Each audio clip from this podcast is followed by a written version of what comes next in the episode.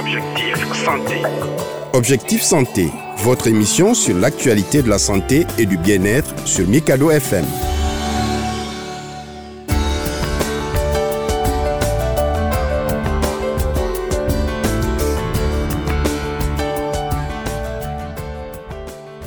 Bonjour, merci de nous être fidèles. Aujourd'hui, je vous emmène avec moi à la découverte d'une structure toute nouvelle. Elle est aujourd'hui la clinique périnatale la plus équipée au Mali. C'est la clinique Mohamed VI. Je suis Mimi Konaté. Bienvenue dans Objectif Santé.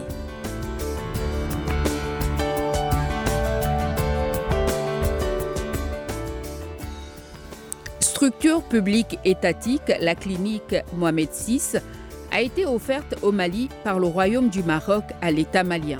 C'est une clinique dite périnatale. Elle s'occupe particulièrement des grossesses compliquées et de certaines pathologies de l'enfant. Aujourd'hui, immersion au sein de cette structure ultra moderne à la pointe de la technologie. La clinique Mohamed VI, une structure encore méconnue du Malien.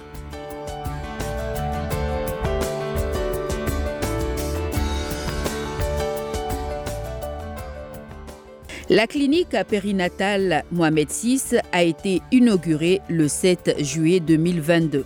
Elle est située à Sébenikoro. Depuis son ouverture, elle propose un service particulièrement destiné à la prise en charge de la mère et de l'enfant. Ma visite commence par le service de gynécologie, où je suis reçue par deux médecins spécialistes. Le premier, le docteur Abdoulaye Sissoko, gynécologue obstétricien, tient d'abord à clarifier le caractère étatique de la clinique qui porte souvent à confusion auprès d'une bonne partie de la population. C'est une structure euh, étatique qui est publique. Généralement, quand on entend clinique, on pense au privé, mais en réalité, c'est possible même dans les structures publiques dans d'autres pays. Ça existe, hein.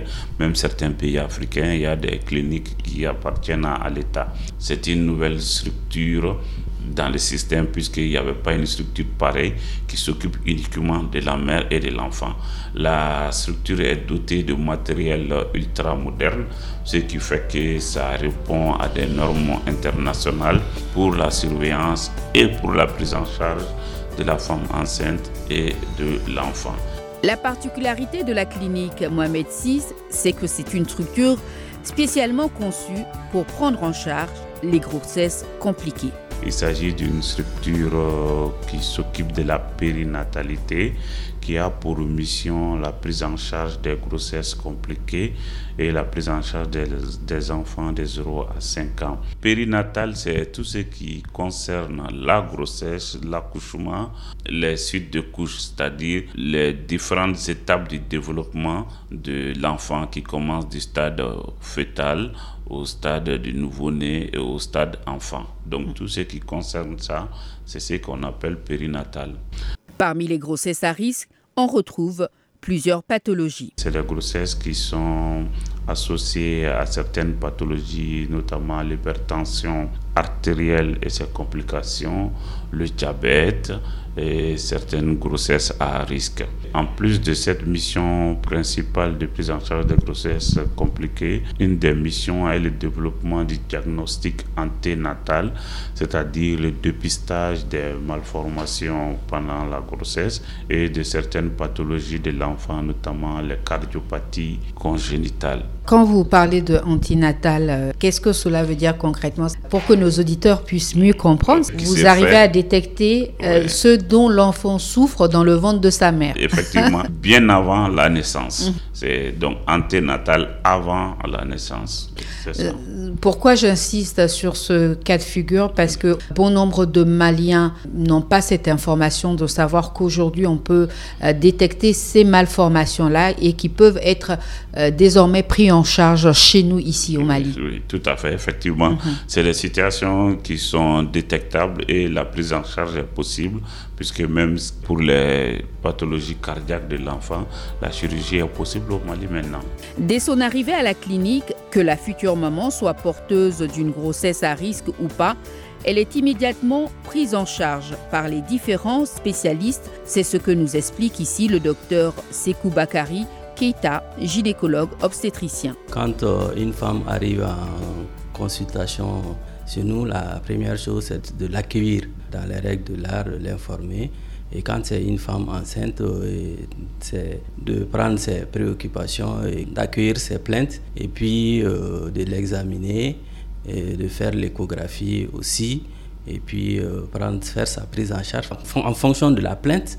Par exemple, si c'est une consultation prénatale, on va essayer de, de faire tout ce qu'il y a pour la consultation prénatale, prendre la tension, prendre la température, prendre les, différentes constantes et puis euh, faire euh, une échographie, le toucher vaginal et en fonction des pathologies qu'on va trouver, on essaiera de faire la prise en charge. La clinique Mohamed VI est donc la clinique par excellence qui ne s'occupe que de la mère et de l'enfant, ce qui fait sa particularité selon le docteur Sissoko Abdoulaye, gynécologue. Il s'agit d'une structure qui est consacrée uniquement à la mère et l'enfant. Et nous avons, en plus des services clés, qui est la gynéco-obstétrique et la pédiatrie, nous avons des services euh, de réanimation et d'anesthésie. Nous avons le laboratoire qui est aussi bien équipé, un service d'imagerie, c'est-à-dire de radiologie, avec tout ce qu'il faut comme scanner et, et radiologie nous avons des équipements vraiment ultra modernes. Nous avons une pharmacie hospitalière. Le cadre aussi est confortable.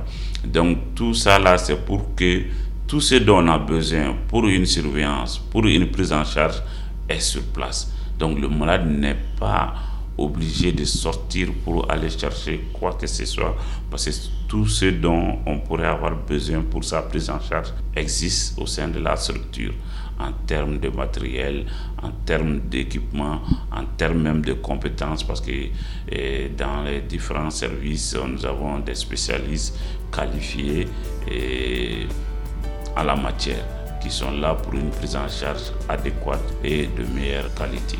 Même si elle est particulièrement destinée aux grossesses à risque, la clinique périnatale La Mohamed VI accueille aussi d'autres types de consultations. Docteur Sekou Bakari, Keita, gynécologue obstétricien. Clinique périnatale, ça veut dire euh, grossesse, accouchement et, après l'accouchement. Donc c'est prioritairement les femmes enceintes. Mais euh, pour euh, le moment, c'est vrai que nous prenons en charge aussi les, les cas de gynécologie donc, les consultations de stérilité, euh, toutes les consultations concernant la gynécologie obstétrique, nous, les faisons effectivement dans, le service. Visite guidée des lieux en compagnie des deux gynécologues, nous commençons notre découverte des locaux par la salle d'urgence. Explication du docteur Sissoko. Ici, nous sommes euh, dans une salle d'accouchement. D'accouchement, une salle d'accouchement hyper équipée. Qu'est-ce que nous avons là? Ok, ici c'est la salle d'accouchement avec tout le matériel nécessaire pour une bonne surveillance et une prise en charge de l'accouchement. Ici, nous avons des moniteurs hein, qui permettent de surveiller la maman, les battements du cœur, tous les paramètres de la, maman et c'est électronique hein, et c'est bien paramétré aussi. Nous avons des sources d'oxygène, d'air Hein, et des sources pour les aspirations en cas de déficit respiratoire ou même d'encombrement. Nous avons des seringues électriques, c'est-à-dire qu'on calcule les doses, on met dans la seringue et la dose passe par minute. Donc c'est comme c'est des traitements sous contrôle. Hein, en fonction du degré et du rythme qu'on va donner à, l'appareil pour faire passer les médicaments. Cet appareil, c'est le même type d'appareil que de l'autre côté, qui mhm. permet de surveiller l'état de l'enfant et mhm. l'état de la maman en même temps. Et ça donne des courbes qui permettent de, de nous dire quel est l'état réel de la maman et, de, et de l'enfant pour voir est-ce qu'il y a une souffrance, est-ce que l'enfant supporte les contractions, est-ce que la maman aussi supporte le, le travail d'accouchement. Ici, c'est un appareil pour l'enfant qui permet de surveiller l'enfant, de le réchauffer hein, et aussi de traiter parce qu'il y a une photothérapie, par exemple, pour les enfants qui ont souvent eh, ce qu'on appelle l'ictère. Donc cet appareil permet de traiter ça parce qu'ils ont besoin de la chaleur et de lumière pour ça. Donc euh, cet appareil permet de contrôler la respiration de l'enfant quand il est né et sa température. Et aussi il y a l'aspirateur à côté. Lorsque l'enfant est encombré des fois ça permet de faire l'aspiration. Donc c'est juste pour s'occuper de l'enfant pendant les premières minutes de la naissance qui est souvent très capital par rapport même à, à ses chances de survie. Donc il y a tout ce qu'il faut pour la prise en charge immédiate à la naissance dès les premières minutes. Ici aussi, ça c'est un, un, chariot. Normalement, c'est pour les anesthésistes parce mhm. qu'on peut faire l'accouchement sous péridural, c'est-à-dire les accouchements sans douleur. Ici, c'est une zone de source d'eau mhm. pour les besoins par rapport même aux toilettes euh, pour nettoyer les nouveau-nés et la, prise en charge immédiate. Par rapport au, lit d'accouchement même, mhm. comme vous pouvez le constater, c'est vraiment un lit médicalisé, une table d'accouchement médicalisée, on va dire. C'est électrique, donc on peut adopter toutes les positions qui peuvent soulager la malade. Quand on voit l'ossature, même s'il faut faire une intervention sur place, cela doit être possible avec de telles euh, tables d'accouchement, surtout qu'on a tout ce qu'il faut comme... Euh, assistance respiratoire, etc. Alors, j'avoue que c'est une salle de dernier cri pour euh, l'accouchement. Une salle comme ça, vous en avez combien? On en a quatre. On en a quatre. Toutes fonctionnelles Toutes fonctionnelles. Et dans chaque salle, et toutes les salles ont une toilette mhm. pour la malade. C'est-à-dire quand la malade vient, elle on peut amener la malade là-bas pour faire ses toilettes, ses besoins. Donc elle n'a plus besoin de sortir pour aller faire quoi que ce soit. Donc tout est faisable ici. Le dispositif est, là. Est-ce que en même temps, euh, il y a le personnel qu'il faut, par exemple, pour prendre en charge quatre accouchements en même temps ici à la clinique? Oui, il y a le personnel qu'il faut pour ça, puisque nous sommes actuellement au nombre de 4 gynécologues obstétriciens. Mhm. Nous avons 12 sages-femmes, 4 infirmières obstétriciennes. Okay. Mhm. Même en cas de besoin d'anesthésie pour l'accouchement péridural et même pour la césarienne, il y a l'équipe d'anesthésie réanimation qui sont là aussi disponibles pour euh, la prise en charge. Et les néonates aussi sont là pour accueillir les nouveau-nés, faire leur prise en charge quatre salles ultra équipées avec du matériel de dernière génération. Pour une structure étatique euh, équipée de la sorte, euh, le coût de, la prise en charge, comment ça se présente? Par rapport au coût, je mhm. pense que c'est un coût qui est supportable pour un citoyen ordinaire, mhm. citoyen lambda, puisque c'est une structure étatique qui marche dans le même sens que le programme sanitaire du pays. C'est des coûts qui sont quand même accessibles, parce que ici, par exemple, la consultation, ça fait 6 000 francs comparé aux autres un peu, mhm. mais je pense que c'est un coût qui est accessible. Mhm. Mhm. Et en matière de prise en charge, le problème d'argent, c'est après. la prise en charge d'abord, l'argent, c'est après. Et voilà, tout le monde peut être pris en charge ici, même les indigents, puisque nous avons. Vous avez l'amour, l'amour est Il y a l'amour qui existe, il y a l'anam qui existe pour mhm. les indigents. Donc, tout le monde euh, peut venir et peut être servi ici. C'est-à-dire que tout citoyen lambda peut, venir accoucher ici comme dans n'importe quel CESCOM, CCRF. Bon, c'est là où il va falloir un peu plus d'éclaircissement. Ça Ça veut dire que de telles structures, normalement, ce n'est pas fait tellement tous les accouchements normaux. Hum. Les cas où il y a des problèmes, là, oui, doivent venir il y a certains accouchements qui peuvent se faire bien dans les CSCOM. Mais si la personne décide de venir, oui, il n'y a aucun problème, on va l'accueillir, elle fera son accouchement. Mais sinon, pour certains accouchements normaux, cela peut bien se passer au niveau des CSCOM. C'est le système sanitaire même qui dit ça. Quoi. Il y a certaines pathologies qui sont traitées à un certain niveau et à chaque niveau, c'est réalité et mhm. à chaque niveau, c'est pathologie. Par rapport à la prise en charge, on a parlé tout à l'heure des personnes qui peuvent venir ici. Est-ce que les personnes qui doivent venir doivent être obligatoirement des personnes spécifiques qui ont des complications ou par exemple une femme qui a décidé qui est enceinte peut décider de se faire suivre ici, de venir accoucher comme dans toute structure euh, publique. Cela est possible, cela est mhm. possible, tout à fait. En plus des références, ces situations aussi quand ça nous arrive, on, les gère, on fait leur prise en charge sans problème. Tu peux décider de venir survivre ta grossesse ici, il n'y a aucun problème. Vous avez combien de salles pour les, femmes? Actuellement, nous avons 26 lits d'hospitalisation. Mhm. Et c'est des salles à deux lits, majoritairement. On a quelques salles un lit.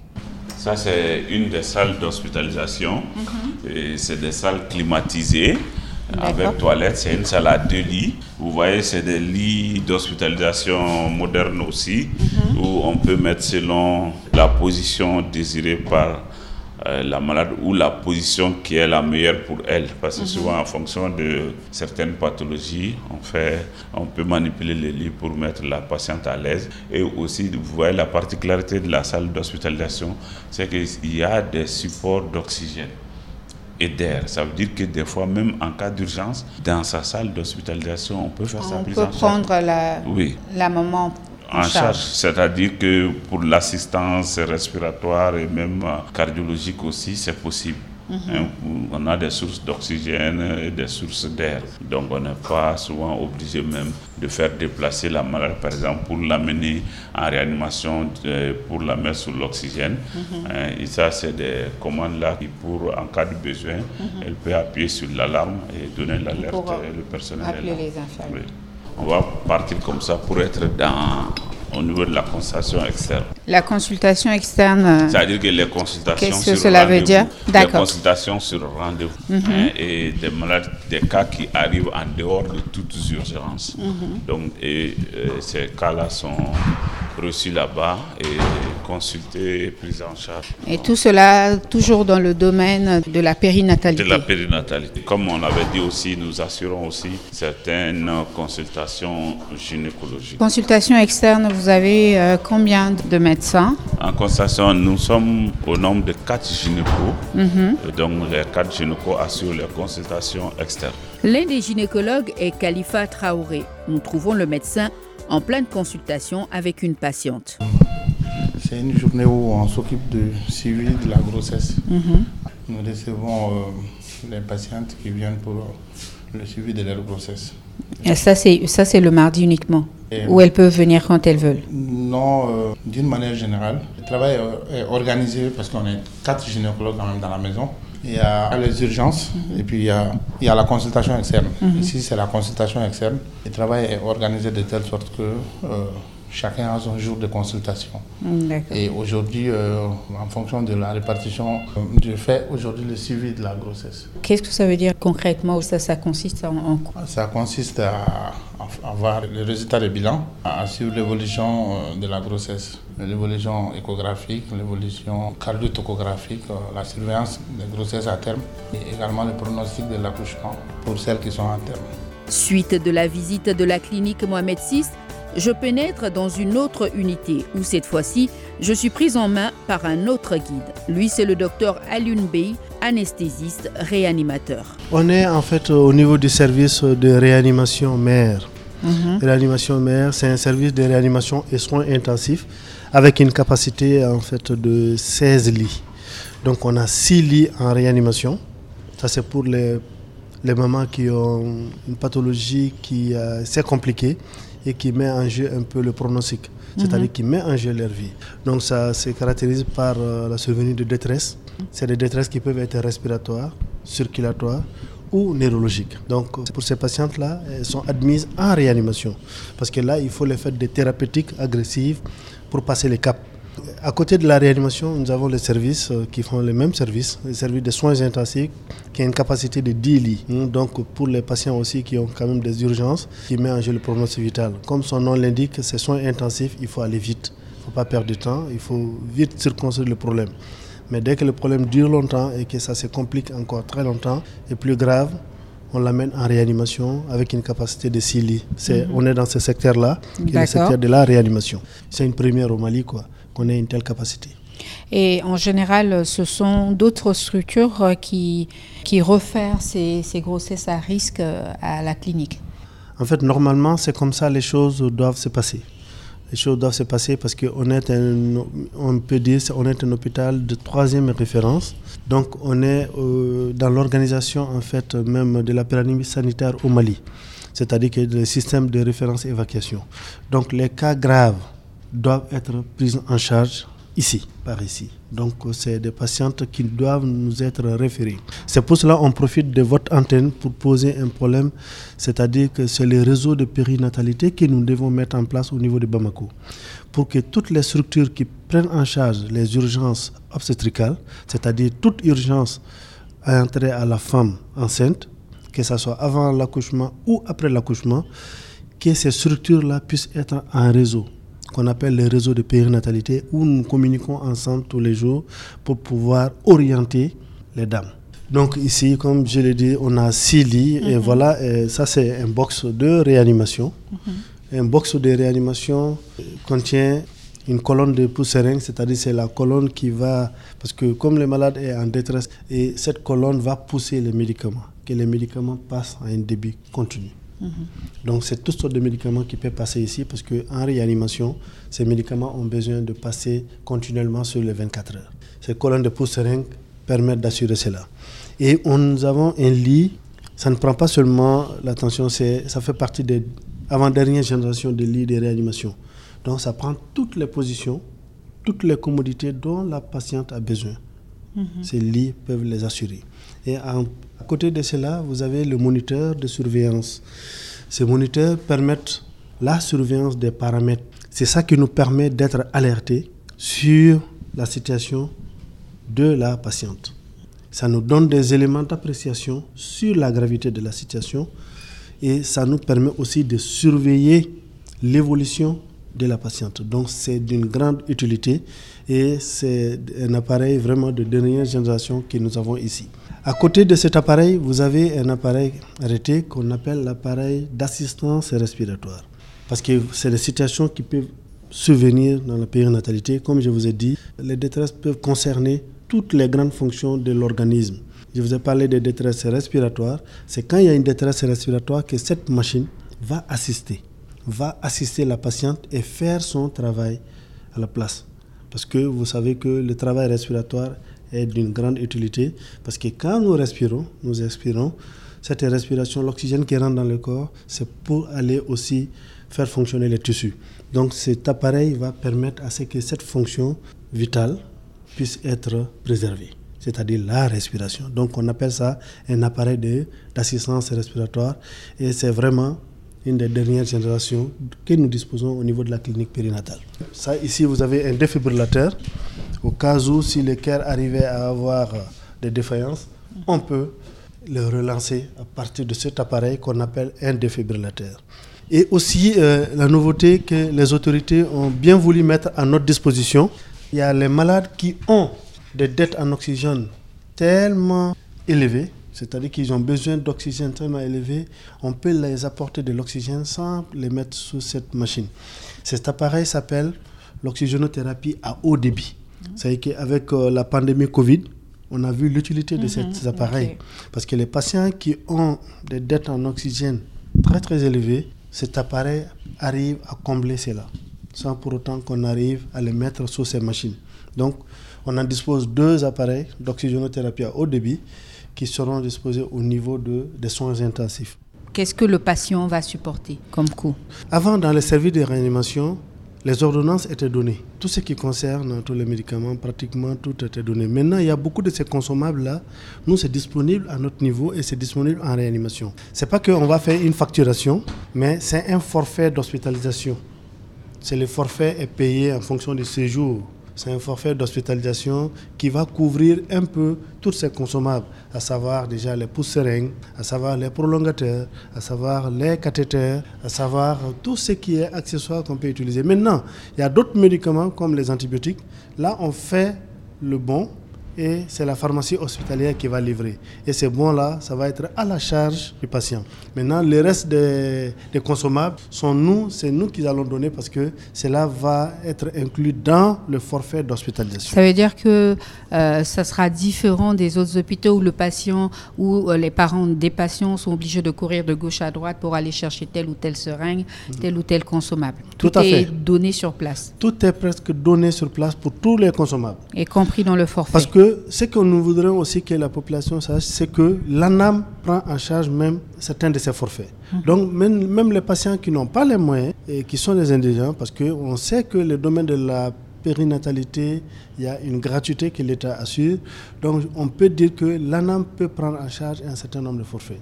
Donc dès qu'on est connu indigent, ce processus est mis en place. Sinon, c'est le tiers payant ou c'est l'intégralité des, soins va être payé par euh, euh, les parents quoi, voilà, de la patiente. Donc les trois possibilités sont là. Quoi. D'accord. Voilà. Ici, on est dans le continuum en fait de la réanimation. C'est ici les soins intensifs. Comme vous voyez, nous avons 10 lits ici et toujours nous avons un secteur de surveillance ou avec un moniteur, avec une centrale où on voit tous les paramètres des malades. Nous avons 10 lits répartis sur les 5 salles. Il y a 5 salles, chaque salle contenant des lits.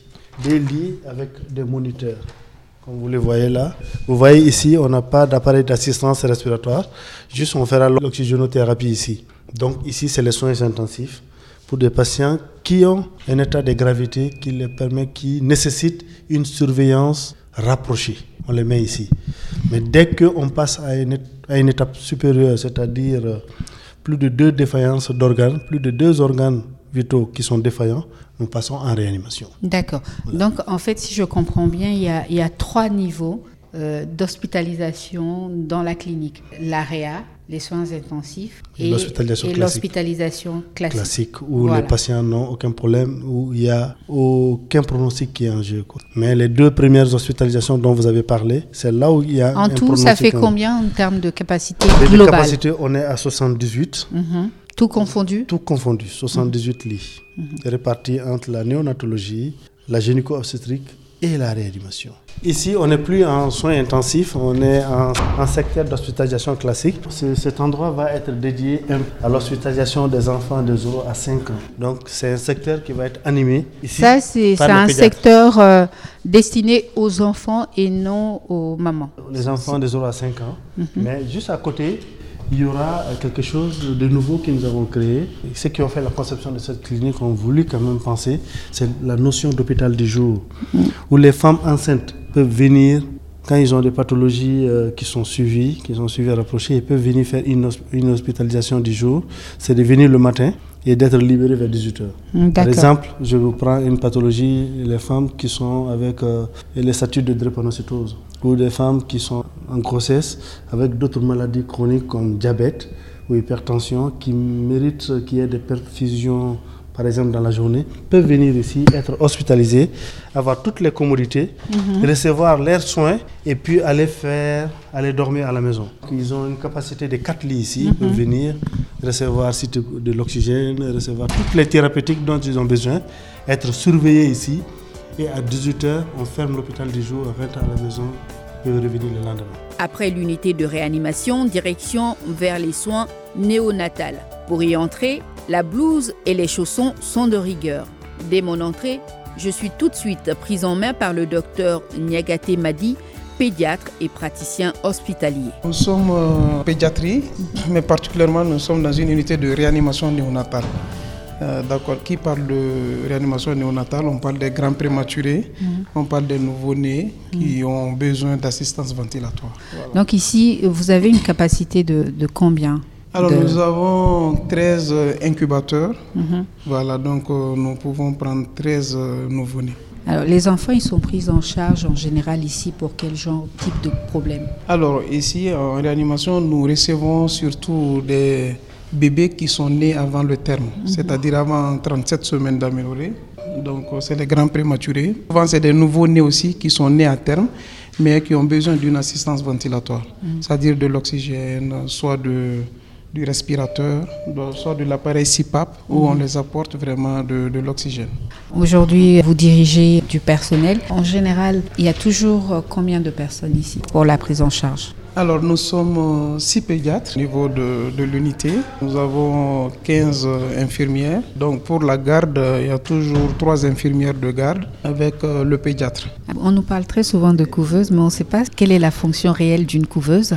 Euh, j'en vois juste une derrière vous. Est-ce que vous pouvez m'expliquer comment est-ce que ça fonctionne? D'accord. Donc je vais vous montrer. Mhm. cet appareil qu'on mhm. appelle la couveuse ou incubateur. Mhm. Alors un appareil qui permet de régler la température du nouveau-né. Parce que c'est sur surtout la température qui nous intéresse chez le nouveau-né. On lutte contre l'hypothermie. Mhm. C'est-à-dire qu'une température ne doit pas descendre en dessous de 35 chez un nouveau-né. Sinon, ça peut lui causer beaucoup de problèmes, surtout neurologiques. Mhm. Donc, euh, l'enfant a l'impression d'être toujours dans, dans le ventre, de, la, maman. Exactement. Cet incubateur aussi lui permet d'avoir de l'oxygène, c'est ça? Non, il n'y a pas d'oxygène euh, Juste placé. incorporé dans cet incubateur, mais ça existe. On a des couveuses, il y a de l'oxygène qui sont incorporées, mais nous, on a d'autres appareils qui nous permettent d'apporter de l'oxygène. Alors, depuis euh, l'ouverture, euh, vous avez pu euh, recevoir à peu près combien? Vous avez un chiffre? Combien d'enfants prématurés? Pour quel type de soins? Alors, c'est tout nouveau. C'est vraiment tout nouveau, mais je pense que nous sommes à plus d'une cinquantaine déjà. Déjà, quand même. plus d'une cinquantaine de bébés. Alors, quel serait aujourd'hui, vous, votre message à passer? Parce que l'objectif aussi, c'est de faire connaître cette clinique-là. Très bonne question. Alors, le message que moi j'ai à lancer, c'est vraiment réduire la mortalité néonatale et maternelle. Alors, pour ce faire, il faut vraiment un réseau de périnatalité. On a besoin de communiquer avec nos collègues d'autres structures. Euh, bien sûr, de références un peu inférieures à nous, c'est de nous envoyer déjà les mamans. Donc, c'est ce qu'on appelle le transfert in utero. On a besoin, si par exemple il y a des grossesses euh, à haut risque, c'est-à-dire des pathologies comme l'hypertension artérielle, le diabète ou d'autres pathologies cancéreuses chez la maman. Donc tant que la grossesse elle est menacée, on veut vraiment que nos collègues nous transfèrent les mamans, qu'on les prenne en charge ici. Et dès la sortie du bébé, il y a tout ce qu'il faut pour vraiment le Vous avez l'impression aujourd'hui que c'est ce qui manque, ce, cette communication beaucoup. L'unité de radiologie est aussi à la pointe de la technologie. Appareil de dernière génération, tout y est pour la prise en charge des examens de la mère et de l'enfant. Là, c'est le docteur Shekoumar Keita qui me reçoit. Alors, comme vous, les auditeurs peuvent l'entendre, nous sommes dans une salle de radio, ce qui explique ce bruit de bourdonnement euh, de cet appareil immense qui est un scanner, c'est ça? Oui, c'est un scanner mhm. euh, Optima de General Electric. C'est un scanner 16 barrettes. Euh, nous avons également à côté de ce scanner un injecteur automatique, ce qui nous offre la possibilité de réaliser tous les différents types d'examens de scanner au niveau du corps humain. Mhm. Donc, que ce soit les jours ouvrables ou bien en dehors des heures de travail. Donc le service assure également une, euh, activité continue lors des, heures de garde. Donc euh, les examens spécialisés comme les angioscanners par exemple, mhm. qui ne se font pas souvent dans pas mal de services, euh, faute d'avoir un injecteur automatique, ben nous, nous pouvons le faire. Alors c'est quoi un angioscanner? Un angioscanner, c'est un scanner qui explore surtout les gros vaisseaux euh, et lors de certaines pathologies qui intéressent surtout ces, vaisseaux-là. Donc, que ce soit les vaisseaux à destinée cérébrale au niveau de la tête, que ce soit les vaisseaux au niveau du cœur ou bien les vaisseaux des membres inférieurs. Donc, leur exploration nécessite une technique euh, euh, spéciale, donc avec un appareil également qui est couplé au scanner. Donc, quand on dispose de cet appareil-là, de cet équipement-là, ça nous permet de réaliser ces différentes explorations. On peut les réaliser au niveau du service ici. Alors, ça, c'est un appareil de mammographie oui, c'est ça. C'est un appareil de mammographie qui, est, mhm. qui, est, vraiment tout neuf, mhm. euh, qui vient d'être installé. Donc euh, c'est un appareil qui est vraiment très utile, euh, surtout dans le cadre du dépistage de cancer du sein, surtout chez les femmes à un certain âge, aux gens qui sont dans le besoin de réaliser cet examen-là. Généralement, les scanners, les services de radiologie, on les retrouve le plus souvent vraiment dans la traumatologie ou autre chose. Dans une clinique périnatale, quels sont les examens que vous faites avec ce genre d'appareil, par exemple? Voilà, tout à l'heure, vous étiez avec le médecin anesthésiste réanimateur. Euh, tous les jours, ces médecins, ils sont affectés un peu euh, au niveau du service de radiologie. Il y a un médecin anesthésiste qui nous vient en aide. Donc, parce qu'il y a souvent l'examen des enfants. Euh, souvent, le, scanner des enfants nécessite qu'on les sédate, qu'on les endorme. Donc, le scanner des enfants est réalisé à notre structure. C'est d'ailleurs la mission qui nous est confiée. C'est la prise en charge des enfants de 0 à 5 ans, ainsi que les femmes enceintes. Donc, pour les enfants, on réalise leur scanner tous les jours. Donc c'est ce qui nécessite une sédation préalable, euh, donc on les endorme avant l'examen. Une sédation, c'est-à-dire vous les endormez On les endort parce que les enfants peuvent être euh, turbulents, ils peuvent s'agiter au cours de l'examen. Pour leur bien, pour avoir des examens avec des images de meilleure qualité, donc il faut les endormir. Raison pour laquelle on fait souvent recours au, service d'anesthésie et réanimation pour les endormir. Donc tous les jours, on réalise des examens des enfants, également des femmes enceintes. Mais en plus de ça, le service est là, le service de radiologie est ouvert au grand public. Donc, parce que vu vraiment les, équipements dont on dispose, euh, on a la possibilité vraiment de, satisfaire un plus grand nombre de publics. Donc, euh, les patients qui ont été consultés ailleurs, qui ont été vus par d'autres médecins, qui ont la possibilité de faire leur examen, peuvent venir chez nous les faire. Est-ce que les examens que vous faites ici sont uniquement destinés aux mamans, aux enfants et pas d'autres personnes? Ben si, si, justement, justement. Quelqu'un qui a été vu à Gabriel Touré ou à pour n'importe quelle pathologie, pour n'importe quelle autre pathologie en dehors de euh, la pédiatrie et de la gynéco-obstétrique peuvent tout à fait venir. Euh, voilà, nous serons très ravis de, de, donner suite à leur examen. Le médecin commandant Abdul Azizba est le responsable du laboratoire biologique de la clinique Mohamed VI. Après le service de radiologie, il est celui qui prend le relais de ma visite. Ici, nous réalisons quand même toutes les analyses courantes dans un laboratoire de biologie, à savoir les analyses de biochimie, d'hématologie euh, et, puis la microbiologie. Euh, pour ça, nous avons des automates qui sont très performants. Par exemple, des automates de biochimie, des automates d'hématologie, des automates d'hémostase, et nous avons également un automate pour euh, l'immunohématologie pour les différents groupes sanguins, hmm. les RAI et les tests de COMS. Dans une clinique périnatale, ce qui est important, c'est euh, la disponibilité également du sang. Est-ce que vous êtes confronté à ce genre de, de situation ici? Effectivement, nous avons une banque de sang hmm. qu'on a installée et nous travaillons en étroite collaboration avec le Centre, Centre national de transfusion sanguine qui nous approvisionne en produits sanguins quand on le veut et quand on le veut. Nous pouvons faire des prélèvements, les dons de sang et tout, mais euh, au niveau du Mali, tout est traité au niveau centralisé. Du centre, centralisé au niveau du Centre national de transfusion sanguine. Mais nous allons, nous allons commencer à faire des dons de sang. Nous allons récupérer le sang ici, les envoyer au CNTS pour qu'ils les traitent. Après, ils nous envoient la quantité qu'on veut. Alors, est-ce qu'un laboratoire euh, qui est dans une clinique périnatale a une certaine spécificité? Parce qu'on sait que euh, pour les enfants, par exemple, pour leur prélèvement, c'est très délicat.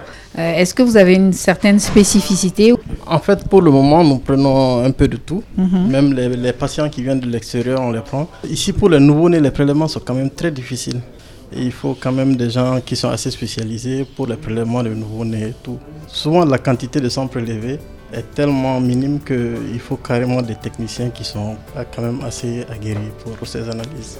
Notre visite se termine dans les bureaux de Lassine Koulibaly. Il est le directeur général adjoint de la clinique périnatale Mohamed VI. Avec lui, nous évoquerons la faible affluence des lieux. C'est la, la méconnaissance de la clinique ou peut-être la méconnaissance de ces, de ces missions. Mhm. Donc, à travers votre antenne, justement, on va appeler un appel au grand public que désormais, il y a une structure dédiée pour la réduction de la mortalité maternelle, néonatale et infantile. Vous savez que le, le fondement du droit des humains, c'est le droit à la santé. Or, il se trouve que dans la plupart des pays en développement, ou les pays les moins avancés, on va dire comme ça, ce droit n'est pas équitablement distribué. Ce qui, malheureusement, notre pays n'échappe pas à cette règle. Euh, les, les, statistiques liées à la mortalité infantile prouvent cela. Les statistiques liées à la mortalité maternelle prouvent cela. Mhm. C'est la raison pour laquelle les autorités ont voulu cette clinique pour pouvoir participer à la réduction de la mortalité liée aux maladies euh, euh, de grossesse à risque. Voilà pourquoi la clinique a été conçue, pensée par les autorités sanitaires. Donc nous pensons que avec euh, votre antenne et avec les actions qu'on est en train d'entreprendre ces derniers là la population comprendra que cette clinique a été conçue pour épauler les autres structures sanitaires existantes, comme Gabriel Touré, Hôpital du Mali, le Luxembourg. Donc c'est pour les épauler dans la réalisation de la réduction de la mortalité infantile, néonatale et maternelle. Si je comprends bien, ce sont ces différentes structures que vous venez de citer qui doivent vous référer euh, les malades qui ont des, des difficultés. Effectivement, c'est ça. Suivant la loi de création de la clinique, elle a pour mission de participer à la réduction de la mortalité infantile, néonatale et maternelle à travers notamment la prise en charge des grossesses à risque. On attend par grossesse à risque les grossesses qui évoluent sous certaines pathologies comme l'hypertension artérielle et le diabète. Ça veut dire suivant la pyramide sanitaire, les structures qui ont ces genres de pathologies doivent les référer ici, où les équipements ultramodernes sont installés pour la prise en charge de ces pathologies. La clinique est ouverte il n'y a pas très longtemps. Est-ce qu'on peut parler de difficultés? Est-ce qu'il y en a? Si vous avez un appel à lancer, euh, quel serait cet appel-là? Bon, déjà, difficultés, il y en a dans tout le travail humain. Mais présentement, comme vous avez évoqué tout à l'heure, la difficulté principale, c'est la fréquentation. On pense que c'est dû à la méconnaissance par le grand public. Des activités sont en cours pour sensibiliser les femmes, particulièrement les femmes de Bamako et environ, de venir se faire soigner à la clinique parce que déjà avec les équipements qu'on a, la mission confiée à la clinique, on pense que les choses vont changer.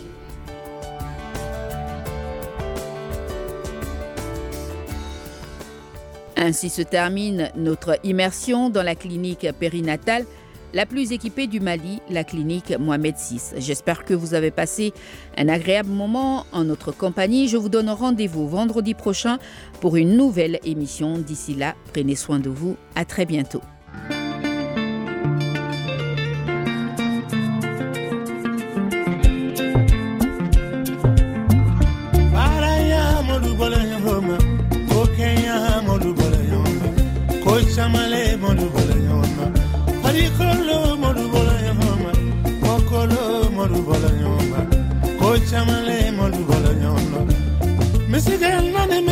te killing me.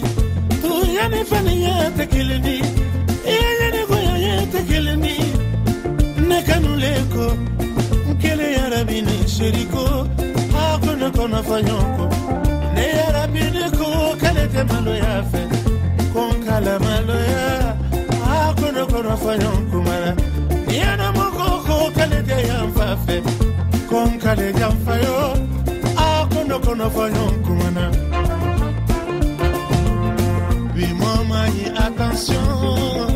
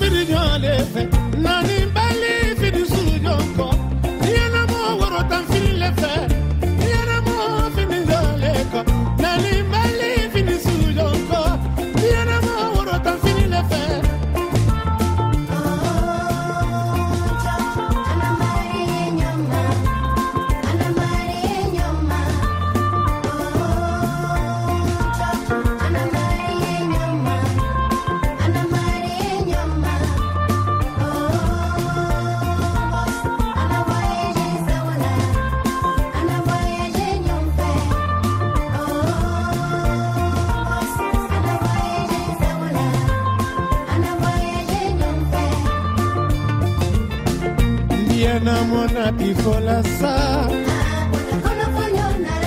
Ayarabini ama bakuma kaka neni yarabini kumana. Obarika barika yedu wawule ko wawule na tifola sa